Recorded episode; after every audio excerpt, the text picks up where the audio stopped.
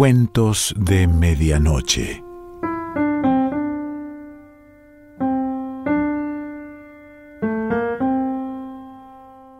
El cuento de hoy se titula El libro y pertenece a Javier Villafañe.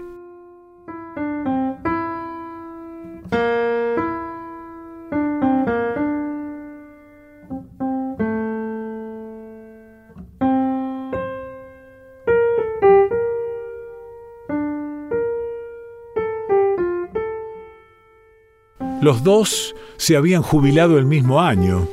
Ella, Adela Moretti de García, como directora de escuela y él, Alfonso García, como jefe de correos y telégrafos.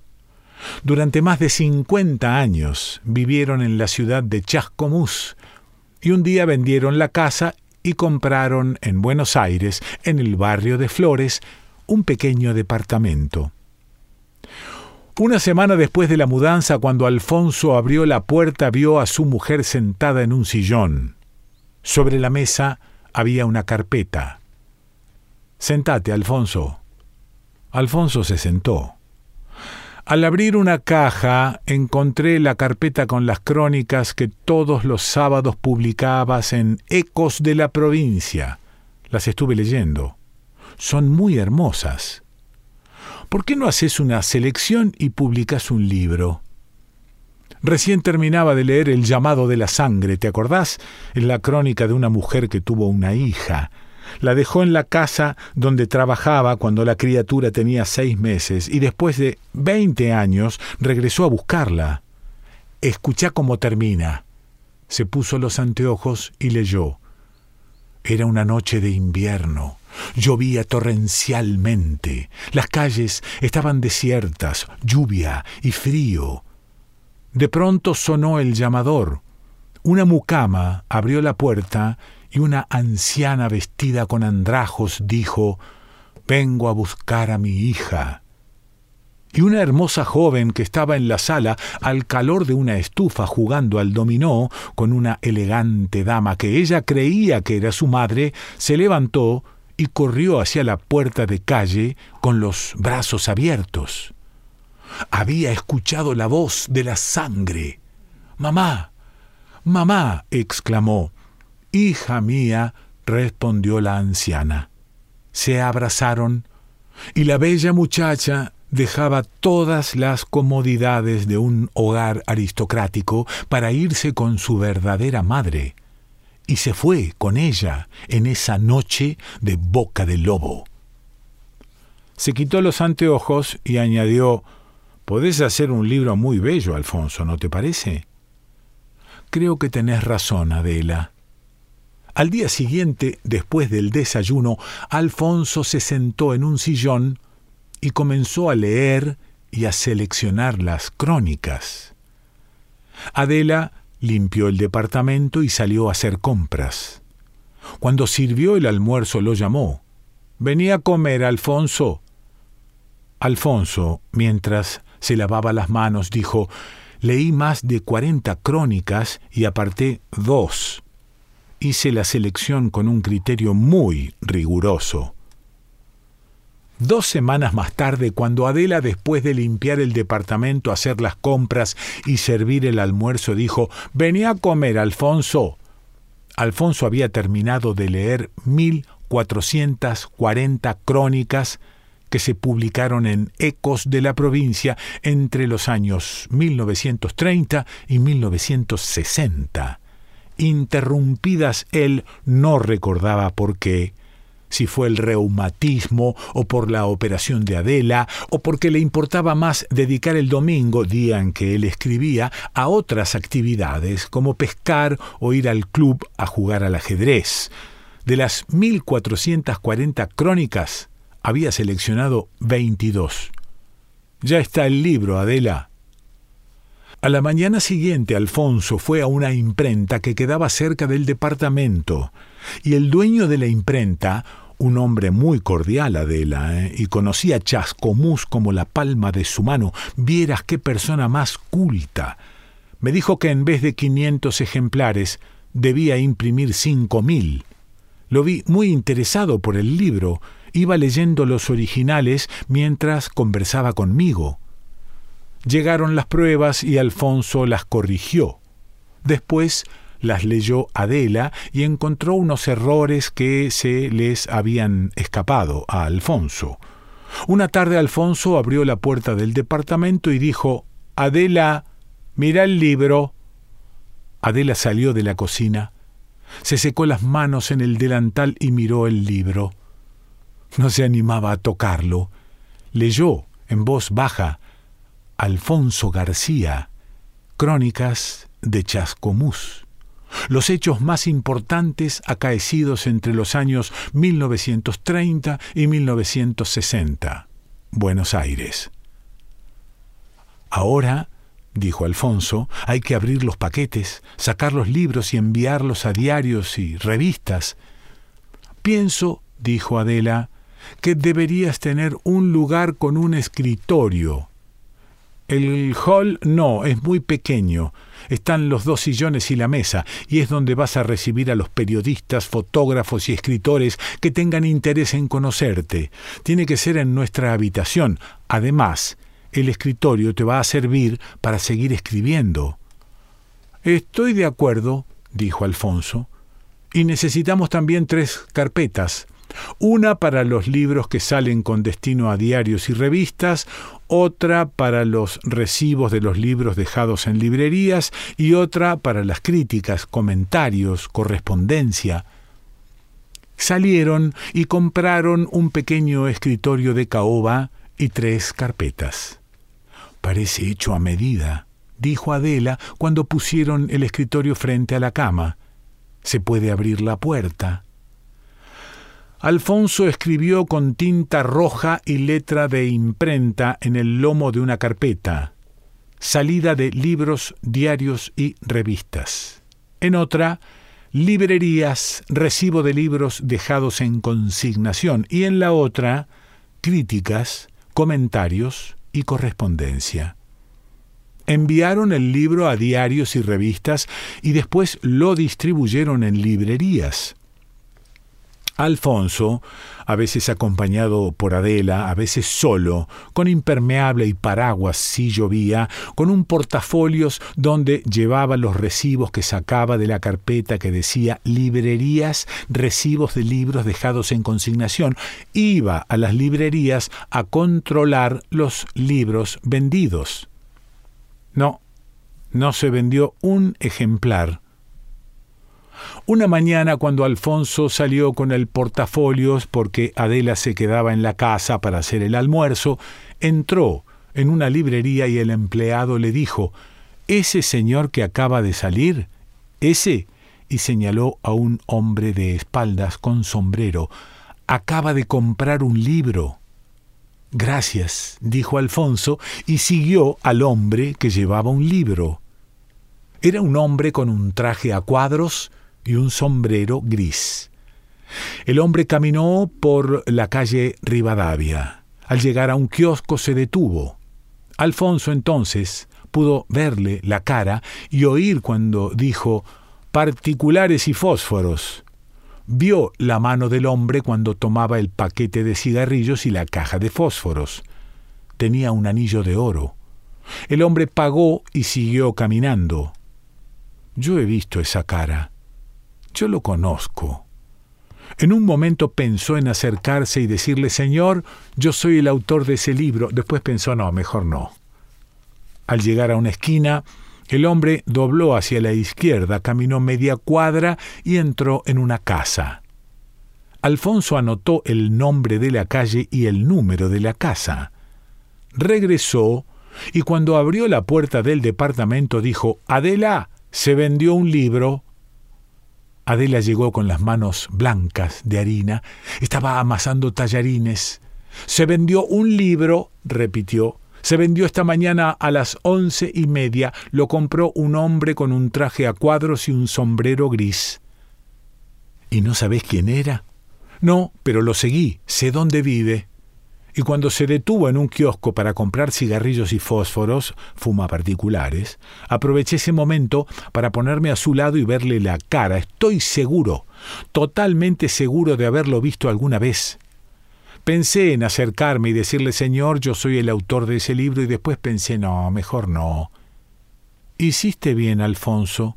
No te correspondía. Hay una distancia entre el autor del libro y el lector. Quiero que veas su casa, está cerca, a seis cuadras de aquí, vamos. ¿Por qué no almorzamos antes? No, no, almorzaremos después. Te comprendo, me visto y salimos. Alfonso se sentó en un sillón con el sombrero puesto sobre las rodillas. Era una oportunidad, pensaba. Fue un error mío. Si me hubiese presentado, yo soy el autor del libro, señor, es muy probable que él hubiera querido que le firmara el ejemplar y me hubiese invitado a su casa. Y en estos momentos estaríamos conversando y me hubiera pedido, estoy seguro, que leyera alguna de las crónicas, la que a usted más le guste. Vamos, Alfonso, dijo Adela. Alfonso se levantó, dejó el portafolio sobre el sillón y salieron. Caminaron por la calle Rivadavia. Esta es la librería. Aquí se vendió el libro, dijo Alfonso. Se detuvo. Adela vio una vidriera llena de libros. Siguieron caminando. Este es el kiosco, dijo Alfonso. Aquí fue donde compró cigarrillos y fósforos. Olvidé decirte que tenía un anillo de oro. Adela miró el kiosco y siguieron caminando. Al llegar a una esquina doblaron a la izquierda y media cuadra después Alfonso dijo Esta es su casa. Adela miró la casa y un poco deprimida comentó Es muy vieja. El frente está lleno de grietas y las persianas de los balcones dan la impresión de que no se abrieron nunca. Pienso, dijo Alfonso, que es la casa de un hombre que vive encerrado, concentrado en la lectura. ¿Cómo podríamos hacer para saber su nombre? preguntó Adela. Estoy intrigada. En la esquina hay un almacén, dijo Alfonso. Allí nos dirán quién vive en esta casa. Fueron al almacén. Estaban por bajar la cortina metálica y Alfonso preguntó ¿Quién vive en esta casa? y señaló la casa, esa que tiene dos balcones. Allí viven dos hermanos, respondió el almacenero. Son clientes nuestros. Ella es paralítica. Está en un sillón de ruedas. Él es comisionista y durante muchos años trabajó en el hipódromo. Gracias, dijo Alfonso. Alfonso le dio el brazo a Adela y caminaron en silencio. Al llegar a la mitad de cuadra, se detuvieron. Miraron desde la vereda de enfrente la casa en ruinas con dos balcones y las persianas cerradas, y siguieron caminando. ¿Cómo no le ibas a encontrar cara conocida si es Pancho Jiménez? dijo Adela y preguntó ¿Te acordás de él? Sí, me acuerdo. Seguían caminando tomados del brazo. Pancho Jiménez, dijo Adela, vio el libro y lo compró. Pensó que en alguna de las crónicas podía aparecer su nombre. Es muy probable. No se puede dudar. Además, vos escribiste una crónica. No la seleccioné, no figura en el libro. Ya sé, pero fue un escándalo.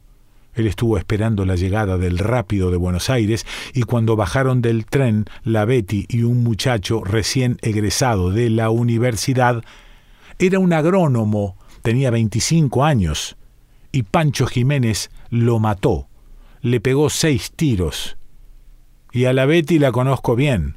Fue compañera mía en cuarto grado. No terminó la escuela primaria. Era muy hermosa. Es cierto.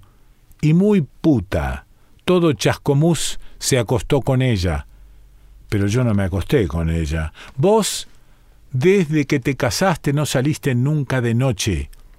Y la madre de Pancho, de la Betty y el Rulo era la dueña de un burdel.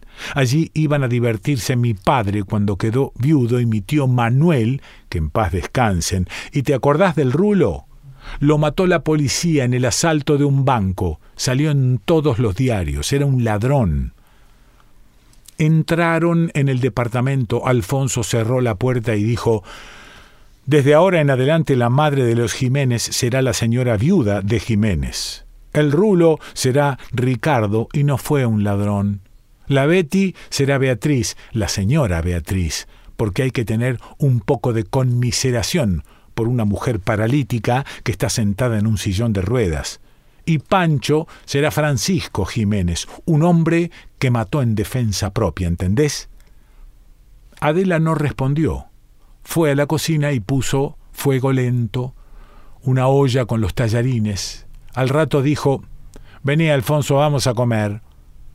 Durante el día, Alfonso y Adela iban por las librerías y regresaban con libros dejados en consignación. Los primeros libros devueltos los pusieron debajo de la cama. Después de la cena salían a caminar. Hacían el mismo recorrido. Cuando llegaban a la casa de Francisco Jiménez, iban siempre por la otra vereda, se detenían, miraban la casa, no había luz en el zaguán, la puerta de calle estaba abierta, las persianas de los balcones cerradas. Deben estar leyendo, decía Alfonso. Seguían caminando. Llegaban al departamento y se acostaban. Cada vez había más libros en el departamento. Ya habían invadido el dormitorio Deben de estar en el comedor, dijo una noche Alfonso, mientras miraban la casa desde la vereda de enfrente, la puerta abierta, el zaguán sin luz, las persianas de los balcones cerradas y llovía, y siguieron caminando bajo un paraguas. Cuando llegaron al departamento, los libros habían invadido un pasillo, el lavadero y parte de la cocina, abrieron el paraguas en el baño y se acostaron. Durante el desayuno, el almuerzo y la cena, y cuando salían a recorrer librerías y regresaban cargados de libros, y en esa vuelta que daban todas las noches después de la cena, solamente hablaban, era Alfonso el que hablaba, de la señora de Jiménez, el señor Francisco Jiménez, el joven Ricardo y la señorita Beatriz. Cuando la señora de Jiménez quedó viuda, dijo Alfonso una mañana mientras tomaban el desayuno, tuvo que trabajar años y años para mantener dignamente a sus hijos. Ricardo era un buen muchacho, muy inteligente, iban caminando de una librería a otra librería y lo complicaron por razones políticas en el asalto de un banco. Beatriz, tan hermosa, ¿vos te acordás, Adela? Estaban almorzando. Una mañana, cuando regresaba en el rápido de Buenos Aires y Francisco la estaba esperando en la estación, un tipo prepotente que la venía siguiendo lo atacó y él, en defensa propia, sacó un revólver y se le escapó un tiro. Una noche después de la cena, les costó abrir la puerta del departamento porque los libros habían comenzado a invadir el hall. Salieron a caminar como todas las noches y al llegar a la casa de Francisco Jiménez, iban como siempre por la otra vereda, vieron el zaguán iluminado y en la puerta a un hombre con traje negro, corbata negra y guantes blancos. Alguien ha muerto. Están velando a alguien, dijo Adela. Debe ser Beatriz, dijo Alfonso. Cruzaron la calle y Alfonso le preguntó al hombre ¿A quién están velando? Al señor Jiménez. Entraron en la casa. Alfonso se quitó el sombrero y abrió la puerta cancel. Había un patio con un parral. En un sillón de ruedas estaba sentada una mujer. Mi más sentido pésame, dijo Alfonso. Mi más sentido pésame, dijo Adela. Gracias. Muchas gracias respondió la mujer y añadió No somos nada. Esta mañana se levantó, se afeitó, tomó el desayuno y salió. Eran las nueve y media y a las dos de la tarde lo trajeron muerto, un síncope. Una vecina acercó dos sillas. Adela y Alfonso se sentaron. Un síncope, repitió la mujer, a las once de la mañana en Pueyrredón y Corrientes. ¿Qué será de mí? Vayan a verlo, parece que estuviera durmiendo, pobre Pancho. Alfonso se levantó, dejó el sombrero sobre la silla y entró en la sala mortuoria. lo vio a Francisco Jiménez en un ataúd con los ojos cerrados como si estuviera durmiendo. Le espantó una mosca de la boca. Tenía las manos cruzadas sobre el pecho, le faltaba el anillo de oro, particulares y fósforos. Volvió a espantar la mosca y salió al patio, tomó el sombrero, se sentó y puso el sombrero sobre las rodillas. La señorita Beatriz dijo, Yo me llamo Beatriz, pero todos me conocen por la Betty. Quiero que ustedes, que eran tan amigos de Pancho, vean cómo era yo. Por favor, le pidió a la vecina, trae el álbum de fotografías que está sobre la cómoda. La vecina entró en un cuarto, regresó con un álbum y se lo dio a la Betty. Miren, dijo la Betty abriendo el álbum y mostrando fotografías, aquí estoy en una playa de Mar del Plata. La Betty, en traje de baño con un caballero de bigotes, también en traje de baño, y el que está a mi lado es un abogado, un juez. Aquí estoy manejando un automóvil, la Betty con las manos en el volante sonriendo, y el que está a mi lado es un ingeniero inglés, quería llevarme a Londres. Aquí estoy en un jardín, la Betty con sombrilla, y el que está a mi lado es un estanciero muy rico, quería casarse conmigo. A las siete de la mañana, Alfonso fue a una florería y encargó una corona. A las siete y media estaba de vuelta. A las diez, Alfonso y unos vecinos sacaron el ataúd. Lo llevaron al cementerio.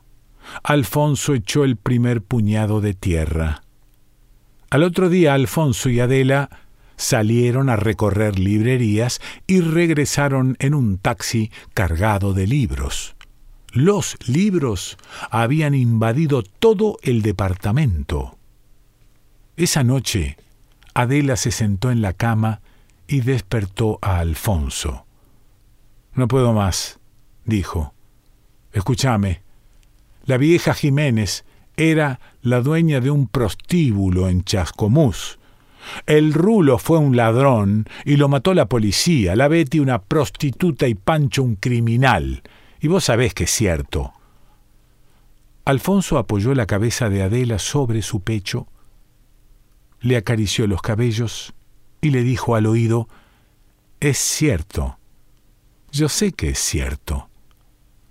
A la mañana siguiente, cuando quisieron salir del departamento, no encontraron la puerta. Estaban encerrados entre paredes y columnas de libros. Javier Villafañe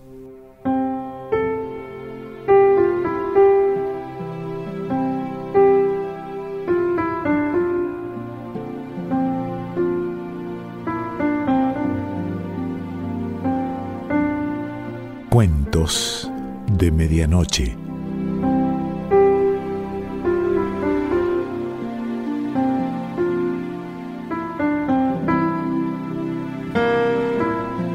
Selección Pancho Mondino. Idea y lectura Quique Pessoa.